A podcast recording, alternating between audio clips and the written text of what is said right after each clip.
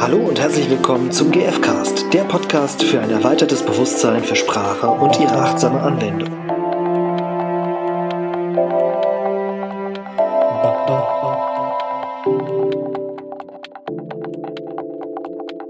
Hallo zusammen. Hallo ihr Lieben. Das ist unser zweites Interview im GFcast mhm. und unser Gast ist äh, Flora Lehmann. Hallo. Ja, schön, dass du da bist. Herzlichen ja, Dank. Danke für die Einladung. Ja. Ähm, Flora ist ein bisschen aufgeregt. Wir auch. und Flora ist Trainerin für Persönlichkeitsentwicklung und Kommunikation und du bist in Stuttgart im Moment hauptsächlich unterwegs. Stimmt das so? Ja, genau. Zwar gibt es auch ein paar Projekte immer deutschlandweit in, in der Schweiz, aber ich gucke, dass ich das meiste in Stuttgart mache. Ja. ja, okay, ist so deine Homebase. Ja. Äh, und ähm, ja, du bist auch Trainerin im GFK-Bereich. Ja. Genau. Und äh, wie, wie, wie kam das dazu? Also wie kamst du zu, zur gewaltfreien Kommunikation? Und welche, welche Rolle spielt dieses Tool auch für dich? Aber das ist vielleicht die Frage für danach. Erstmal vielleicht, wie, wie kam es dazu? Mhm. Also ich habe 2008 war ich mitten im Psychologiestudium und es hat mich ab einem gewissen Punkt sehr frustriert sehr enttäuscht, auch weil ich ganz viel Inhalte hatte über Theorien, Details von Theorien, über ähm, ja, Statistik, Studien und mir hat so wirklich der Zugang zum Menschen gefehlt. Mhm. Also ich wollte was Lebendiges eigentlich haben und auch was, wo ich selber mehr dazulernen kann und zwar jetzt nicht nur inhaltlich oder nicht nur über Theorien. Und da habe ich mich umgeschaut und bin dann da irgendwie durch Zufall, würde ich sagen, drauf gestoßen auf GFK. Und es hat mich so angefixt, weil ich da genau das erlebt habe, wonach ich mich so gesehnt habe. Dann habe ich halt geschaut, dass ich dann parallel zum Studium verschiedene Ausbildungen mache und ja, das viel erlebe. also im, im Bereich GFK, oder? Ja, genau. In die Übungsgruppe gehen, ins Jahrestraining, mhm. zur Konferenzen und so weiter. Mhm. Ja, das machst du schon seit mehreren Jahren gewaltfreie Kommunikation. Welchen, welchen Stellenwert hat die gewaltfreie Kommunikation für deine Arbeit als Trainerin für Persönlichkeitsentwicklung zum Beispiel. Also wie, wie, wie passt das da rein? Mm, ich finde, es passt gut rein, weil ich durch diese einerseits Methode, andererseits Haltung von GFK finde ich wirklich einen Zugang zu mir persönlich. Ne? Ich mhm. komme wieder in mein Gefühl rein. Ich komme, ich merke, was ist eigentlich bei mir los so im Leben, was ärgert mich, was treibt mich an und kann das viel besser ja einordnen und ähm, neben der Orientierung dann auch wieder so einen Frieden finden. Ne, wieder neue Kraft tanken mhm. und ja, damit raus ins Leben gehen. Also so eine Möglichkeit überhaupt, also es ist eher die Kommunikation mit sich selber, die dann stattfindet, dank der Konzepte von der gewaltfreien Kommunikation. Und das ist dann eine Möglichkeit, um Kraft zu schöpfen, um, um dann rauszugehen ins Leben. So. Genau, weil es eine Art ist, wie es mich mit mir in Kontakt bringt. Und wenn ich gut mit mir im Kontakt bin, das ist jetzt so eine Floskel, aber dann hilft mir das viel leichter, auch mit anderen in Kontakt zu kommen. Mhm. Auch vor allen Dingen jetzt mit anderen, die in Not sind. Ne? Jetzt in meinem Setting habe ja auch viel Coachings, die ich gebe und ähm, da bin ich einfach authentischer, da bin ich klarer und ich finde auch unterstützender, wenn ich mich selber auch kenne und mich selber auch spüre.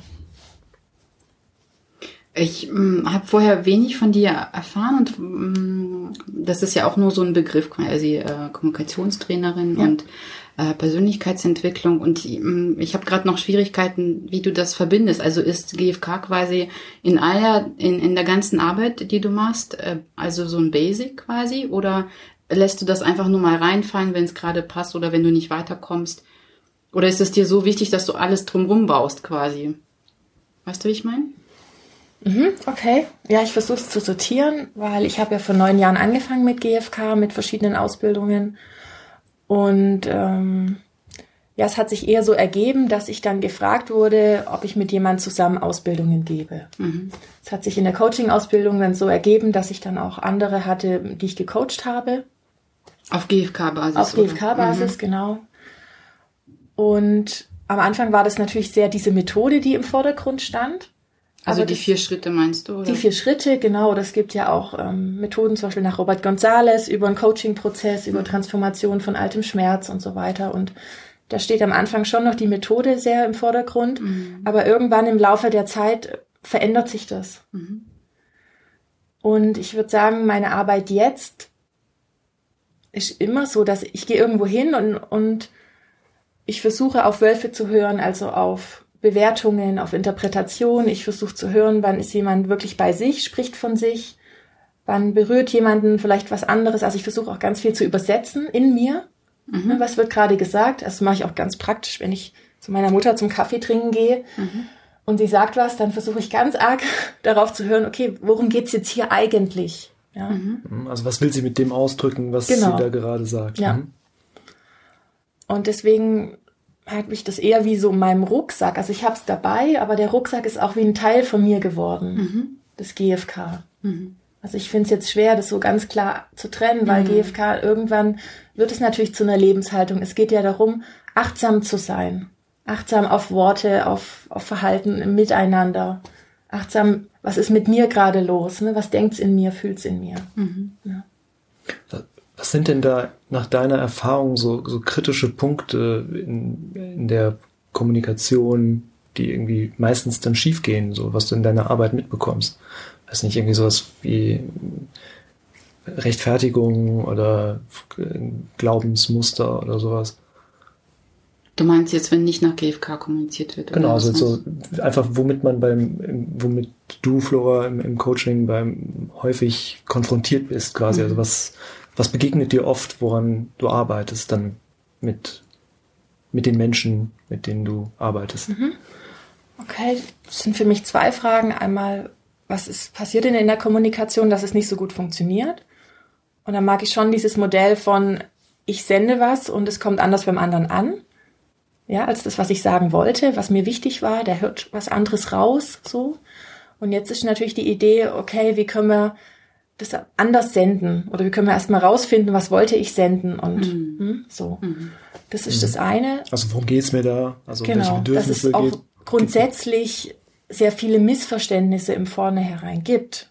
Ne? Das einfach durch die Art, wie wir als Mensch sind, mhm. weil jeder eben mit seinen ganzen Erfahrungen da sitzt oder ich sage auch gern oft, jeder hat ja so seinen Eisberg, mit dem er da ist, ne? die, die Spitze, diese Sachebene, aber wir bringen ja alle unsere ganzen bisherigen Erfahrungen mit, also alles, was unter der Wasseroberfläche ist, unser Beziehungskonto, was wir schon mal zusammen erlebt haben. Und ich bringe auch meine Grundüberzeugungen mit oder Glaubenssätze, die ich eben gelernt habe im Laufe meines Lebens. Und damit höre ich eigentlich zu und nicht nur mit diesem sachlichen Verstand. Also du hörst praktisch mit diesem ganzen Eisberg zu. Genau. Und der ganze Eisberg mhm. versucht mir dann auch zu erklären, was ich gerade gehört habe. Aber das ist oft nicht das, was der andere gerne senden wollte oder sagen wollte. Mhm. Und auch das versuchst du dann quasi zu übersetzen? Also machst du das nur für dich innerlich oder äh, machst du das auch, also verbalisierst du das auch dem anderen gegenüber? Ich Je nachdem, was gerade der Auftrag ist mhm. oder die Situation ist. Mhm. Ja. Also im Coaching kommen wir ja auf die Frage zurück, kommt jemand mit einem Anliegen, zum Beispiel, ja, mein Partner versteht mich immer falsch oder hört mir gar nicht mehr zu, sowas als ja. Anliegen. Und dann versuche ich schon erstmal die Person zu klären, worum geht's hier denn eigentlich? Geht's ja wirklich nur ums Zuhören oder ist da vielleicht für sie, schwingt da auch was mit von zu wenig Wertschätzung im Kontakt mit dem Partner, die sie empfindet? Oder wo, worum geht's? Hm? Man kann sich die Situation nochmal im Detail anschauen, versuchen Bewertungen zu trennen von Beobachtungen und ähm, da tiefer zu tauchen. Und ganz oft ist es so, dass man ist der Partner an sich da nicht das Problem gewesen, sondern das Problem ist, dass ich das so sehr interpretiere, so sehr bewerte, als dann eben zum Beispiel eine Form von, ich bin ihm vielleicht gar nicht wichtig genug, ähm, deswegen hört er mir nicht zu, ja, dann habe ich solche Gedanken. Aber was tatsächlich passiert ist, ist, dass er mich vielleicht anschaut, die Augen rollt und in die Küche geht, ohne was zu sagen. Das könnte so das sein, was wirklich passiert ist. Und meine Bewertungen sind aber ganz oft sehr stark. Vielleicht nicht auf den ersten Blick, aber wenn man nochmal in Ruhe hinschaut, in einer ruhigen Minute eben in so einem Coaching, merkt man dann ganz oft, was alles sich für Gefühle dazu angestaut haben. Mhm.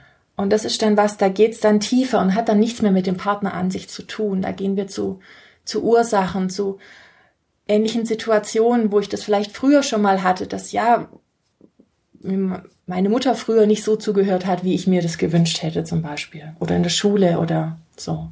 Und dann kommt man zu Situationen mit viel altem Schmerz, mit vielen anderen Dingen, die sich angesammelt haben. So, auch so Sachen so von wegen, ja, das ist, das ist doch so nicht richtig oder das ist doch so, das kann, darf doch so nicht sein. Irgendwie sind ja Sachen, die sich auch dann ansammeln, wenn man das oft erfahren hat, dass man damit einfach nicht einverstanden ist, was in der Vergangenheit passiert ist und äh, das dann so in seinen Erfahrungsschatz aufnimmt. Ja, dass man so eine Art Widerstand zum Beispiel hat, aber oft hat man dann versucht, sich das zu erklären, was früher passiert ist. Also wenn ich dann einfach erlebt habe, dass mir nicht so zugehört wurde, wie ich mir das gewünscht hätte, zum Beispiel als Kind, ja, weil die Eltern waren viel arbeiten, waren viel weg, dann fange ich ja an, das zu bewerten. Und als Kind habe ich eben nur eine Perspektive, da habe ich noch nicht so viele wie als Erwachsener. Und dann beziehe ich das immer auf mich. Also für mich wird klar sein, es liegt an mir, dass mir nicht zugehört wird. Ne? Vielleicht bin ich zu anstrengend, vielleicht bin ich nervig, irgendwas ist an mir falsch, dass ich nicht das bekomme, was ich gern hätte. Ja.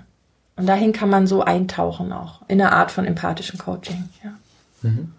Lassen sich alle so tief drauf ein oder haben manche Ängste davor und sagen, nee, das geht mir jetzt zu tief, ich gehe lieber? Habe ich jetzt noch nie erlebt. Ich denke, ich versuche vorher klarzumachen, worum es geht mhm. und so mhm. den Rahmen. Und dann ist ja das Schöne, was passiert, meistens, dass der Coachie wie spürt auch, wo, was möchte er jetzt sagen? Worauf möchte er sich einlassen? Der spürt mhm. auch, was kannst du aushalten? Ne, das mhm. ist so die Idee. Also was kannst du als Trainerin Genau, aushalten? was kann ich aushalten mhm. mit meiner bisherigen Erfahrung vielleicht, sonstigem? Ähm, kann er alles zeigen? Bin ich, bin ich bereit, als Coach das anzunehmen, da sein zu lassen? Das ist wie, als ob man so mhm. unsichtbare Antennen hat und es spürt. Und mhm. dann öffnet sich der Coach eben auch dementsprechend, mhm. mehr oder weniger. Ja. Ja, wenn er merkt zum Beispiel, da ist jetzt Raum für seine Gefühle und du verurteilst das jetzt nicht als Coach. Genau. Oder wenn, natürlich kommen Urteile, ist ganz normal. Aber vielleicht sind es Urteile, die kenne ich schon, weil die habe ich schon mal bei mir bearbeitet. Mhm. Vielleicht ist es ein Tabuthema, keine Ahnung, oder schlägt seine Kinder oder Frau.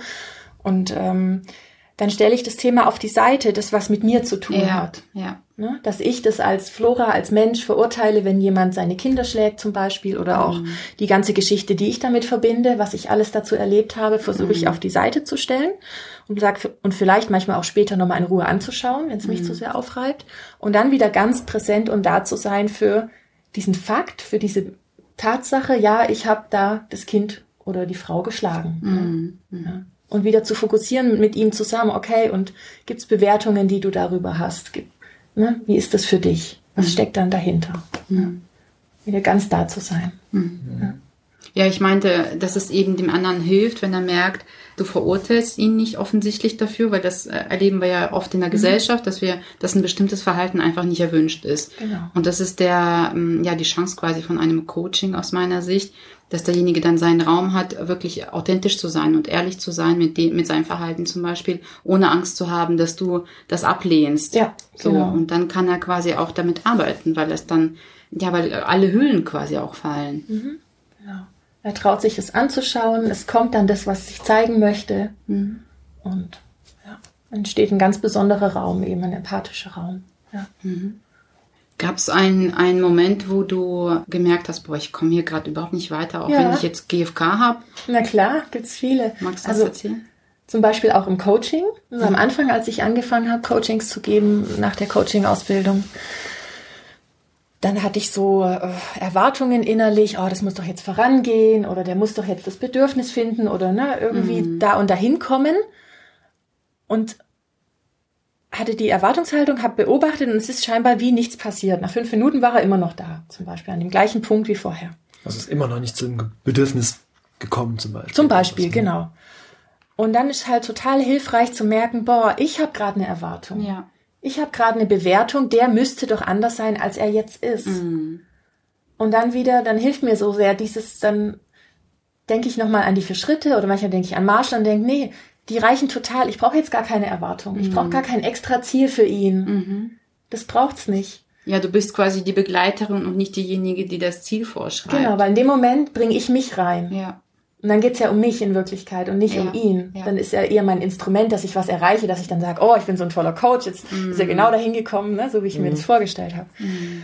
Und dann versuche ich das eben erstmal das Wichtige ist, ist erstmal bewusst zu kriegen, boah, ich habe jetzt eine Erwartung. Mhm. Ich mache gerade hier eng, ja, der andere gar nicht. Mhm. Und wenn ich dann wieder locker werde und mich entspanne, mhm. das spürt der andere. Mhm. Und dann wird sich wieder was Neues zeigen. Mhm. Ne? Oder ganz praktisch wiederhole ich dann vielleicht nochmal das letzte Gefühl, was er gesagt hat, oder den letzten Satz, die letzte Situation, dass er auch wieder reinkommt. Dann spürt er die Entspannung ja in meiner Stimme auch. Mhm. Und ja, das ist einfach wunderbar. Das ist wie, äh, manchmal ich es wie Magie. Das ist unglaublich. Ja, wie ja. so eine Blüte, die aufgeht, ja. ne? Mhm. Ja.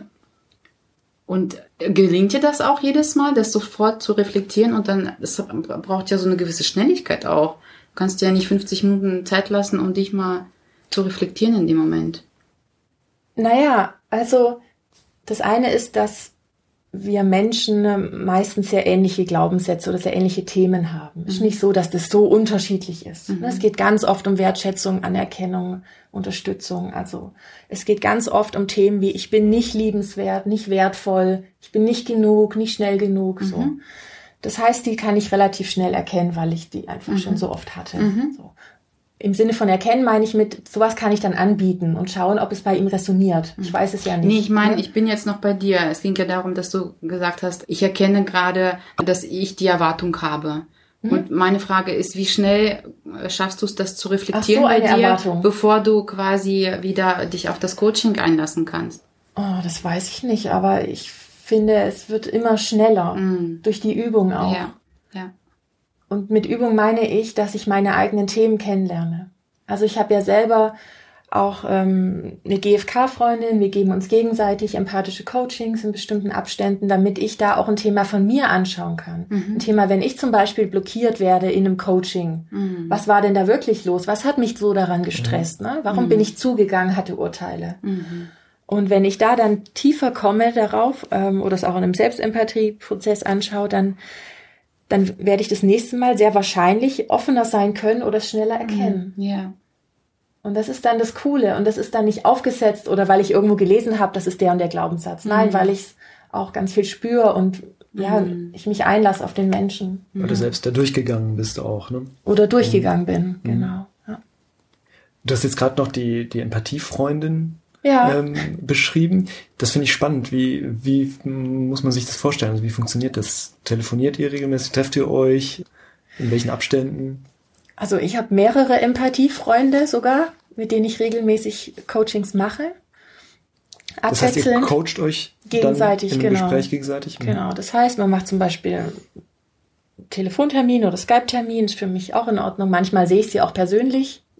Ich habe da gar keine Präferenz mehr mittlerweile, weil ich ja einfach mich ganz gut auch da einlassen kann, wenn ich jemanden nicht sehe.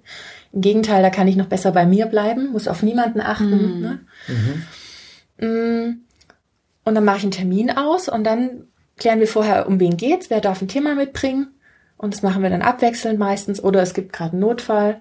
Und dann unterstützt der andere dann, der wird dann eben der Coach und ich bin dann zum Beispiel der Coachie. Und dann schauen wir mein Thema an. Und das geht dann für die ganze Session? Also das geht heißt, für die ganze ihr verabredet Session. vorher. Genau, vielleicht eine jetzt, Stunde. Aha. Jetzt geht's eine Stunde um, um Flora genau. zum Beispiel und dann ist der bleibt Termin es einfach, auch zu genau. Ende. Mhm. Genau. Ja. Und das sind regelmäßige Termine oder nur? Ja, also Wunsch? die ersten vier Jahre habe ich das sogar wöchentlich gemacht mit zwei Terminen dann, weil es kommt ja so viel hoch. Also ich denke, jeder, der mhm. mit GFK anfängt, merkt ja, boah, so viel Trigger in meinem Leben. Ne? Vorher dachte ich, mhm. alles einigermaßen gut, ne? ich funktioniere so. und dann machst du das und dann erstmal das große Aufwachen. Ups. Genau. Und die Themen, die freuen sich total, wenn die bearbeitet werden. Mhm. Und es ist so, oh Gott, so wohltun, wenn ich dann auch merke, boah, ich zeige mich jetzt hier mal ein bisschen mehr als sonst. Ne? Ich bin jetzt nicht mehr ganz so angepasst. Ich zeige wirklich meinen tiefen Schmerz oder meine Scham, Schuld, Gefühle, was auch immer. Und der andere, der ist da ganz offen dafür. Mhm. Der ist immer noch da. Ne? Der nimmt mich immer noch nicht. an. Genau. Ja. Der mhm. rennt jetzt nicht weg oder guckt mich schräg an, sondern das ist scheinbar in Ordnung. Und dann hilft es mir, dass ich es auch mehr annehmen kann bei mir. Mhm. Ja. Und eben dann sind so viele Themen hochgepoppt dass ich das deswegen auch am Anfang viel häufiger hatte oder auch mag, das dann zu vertiefen, um wirklich zu dem Kern zu kommen. Was mhm. ist denn los bei mir? Ja, ja, weil das so erlösend ist, ne? Ja, mhm. genau. Und so eine Entspannung eintritt dann. Und ist dieser Kern dann, kann man das irgendwie so auf den Punkt bringen, ist, ist so ein Kern zum Beispiel ein Bedürfnis dann meistens oder, also Kann man das so sagen? Oder? Jetzt in dem empathischen Coaching? Oder? Zum Beispiel, ja. Es hat viele verschiedene Kerne oder mhm. viele Ebenen, die es anspricht. Natürlich ist eins Klarheit, ne, dass ich vom mhm. Verstand her das nochmal besser einordnen kann. Warum habe ich mich so zum Beispiel über den Partner oder über den Chef aufgeregt? Und das ist eigentlich was, was gar nichts mit der Person an sich zu tun hat. Mhm, ja. ne, dass ich das mal sortiere und trennen kann, den anderen wieder als Menschen sehen. Das ist schon mal auch sehr wohltuend. Auch natürlich für die Beziehung oder die Kooperationsbereitschaft. Das ist eins, genau verstandesmäßig. Das andere ist diese gefühlsmäßige Entlastung, die ich spüre. Also wenn Gefühle auch mal da sein dürfen. Normalerweise mhm. drücke ich die ja weg. Ich will ja funktionieren. Ich muss ja zum mhm. nächsten Termin mhm. oder ist es ja gerade so unangenehm, wenn ich da ganz alleine damit konfrontiert bin. Mhm. Mm.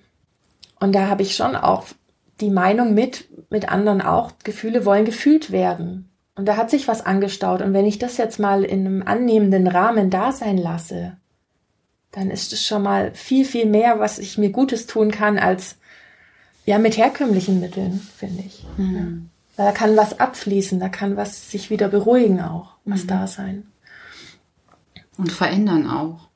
So dass das, ja. Genau, und das geht dann, und vor allen Dingen die Veränderung wird dann danach wie automatisch da sein, weil ich mhm. auch von meiner Qualität her oder von meiner Energie her anders bin, als ich es vorher war. Mhm, genau. Ja. Ist so ein innerer Wachstum quasi, ne? so erlebe ich das oftmals. Hast du vielleicht so eine Art Tipp oder so, wie man ein solches Empathiegespräch einleiten kann? Also wie läuft das dann ab? Sagt man dann, wir sprechen jetzt über das und das Thema oder heute bist du dran? Was ist dein Thema? Ach, wenn ich jetzt einen Empathiepartner habe, meinst genau. du? Also, wenn man es ganz fort, also ich finde es ja fortgeschritten, ist natürlich jetzt auch nur eine Bewertung. Oder mir hilft es sehr, wenn ich mir vorher ein Thema ausdenke, also ein Thema wähle, was ich habe, was mich eben sehr emotional berührt hat und zum Beispiel schon mal davor dazu die Bewertungen aufschreibe, die Wölfe.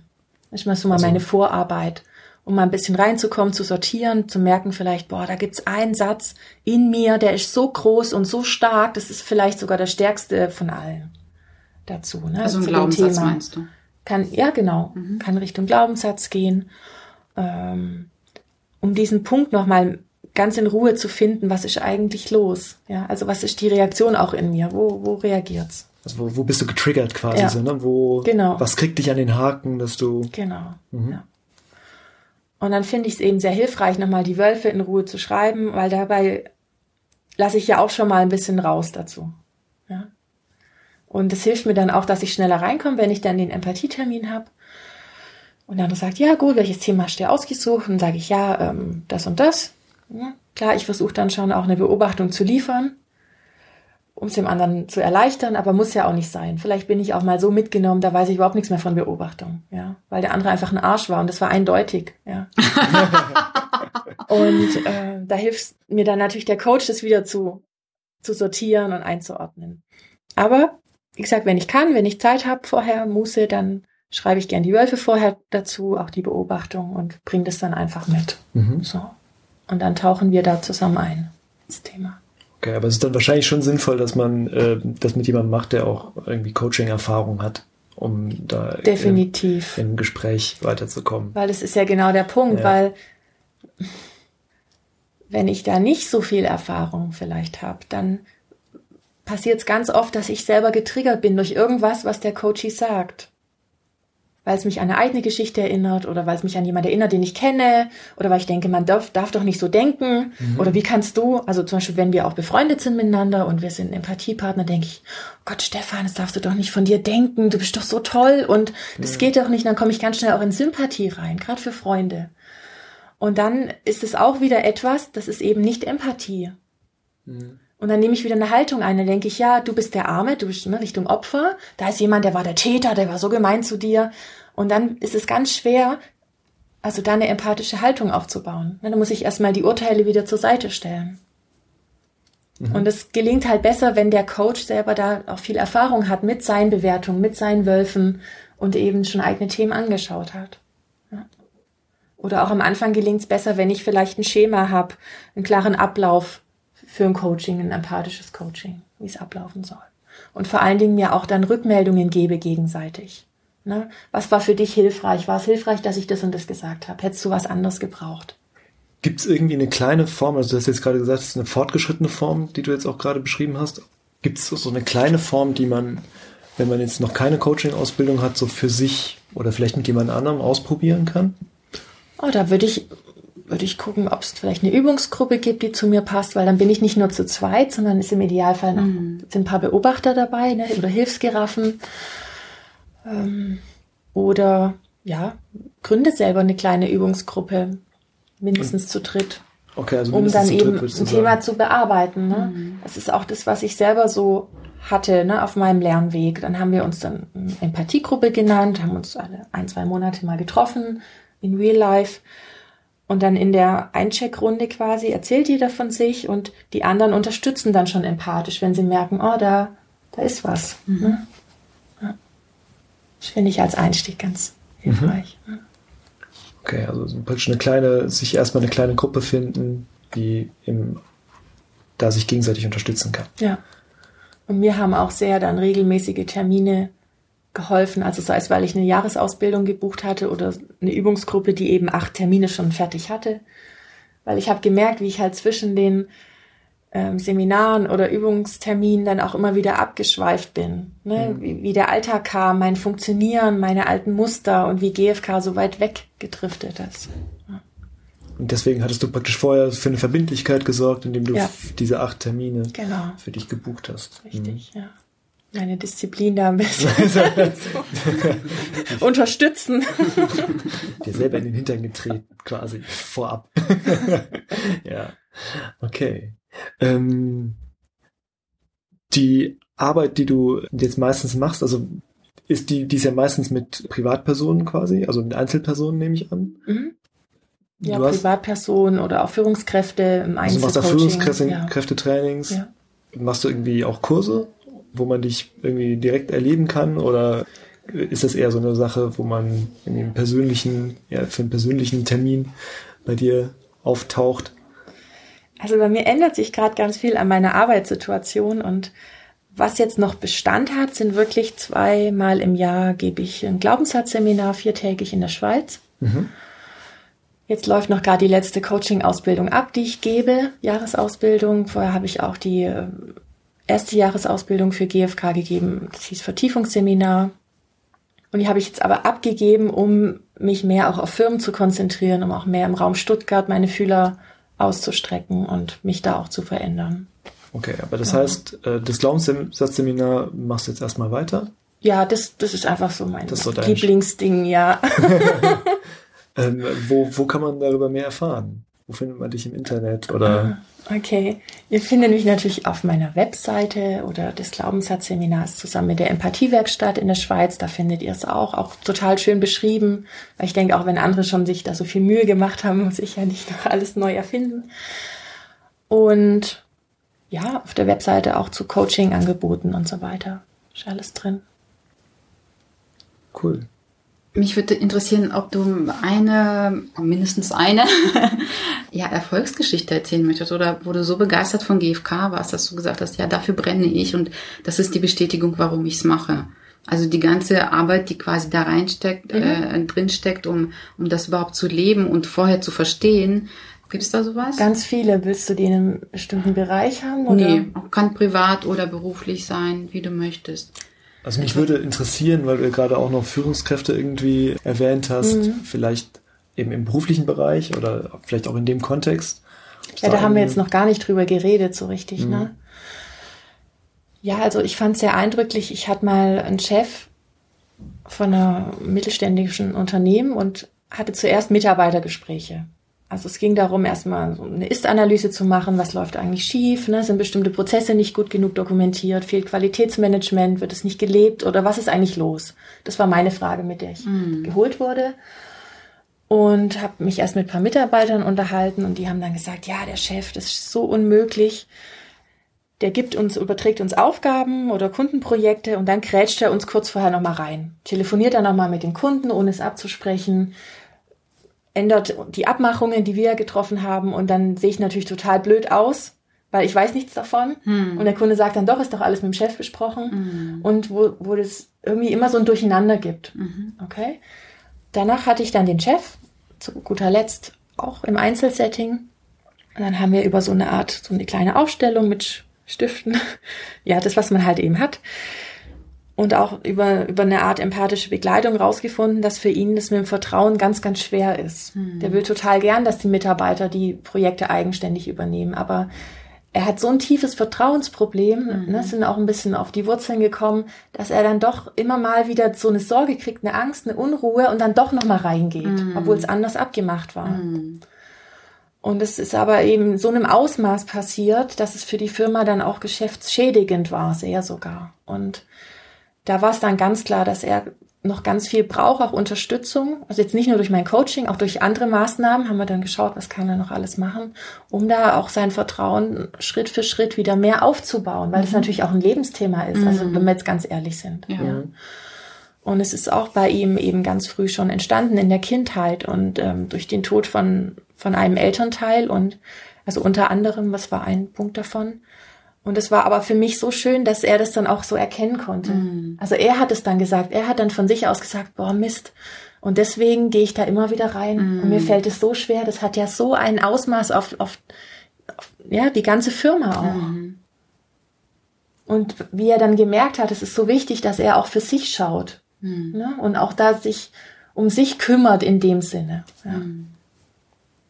Und das ist natürlich dann für mich alles, was ich wollte. Ja, dass jemand ähm, Unterstützung hat, zu sich zu schauen und für sich Dinge zu erkennen und dann vielleicht auch einen anderen Weg zu gehen. Mhm. Ja.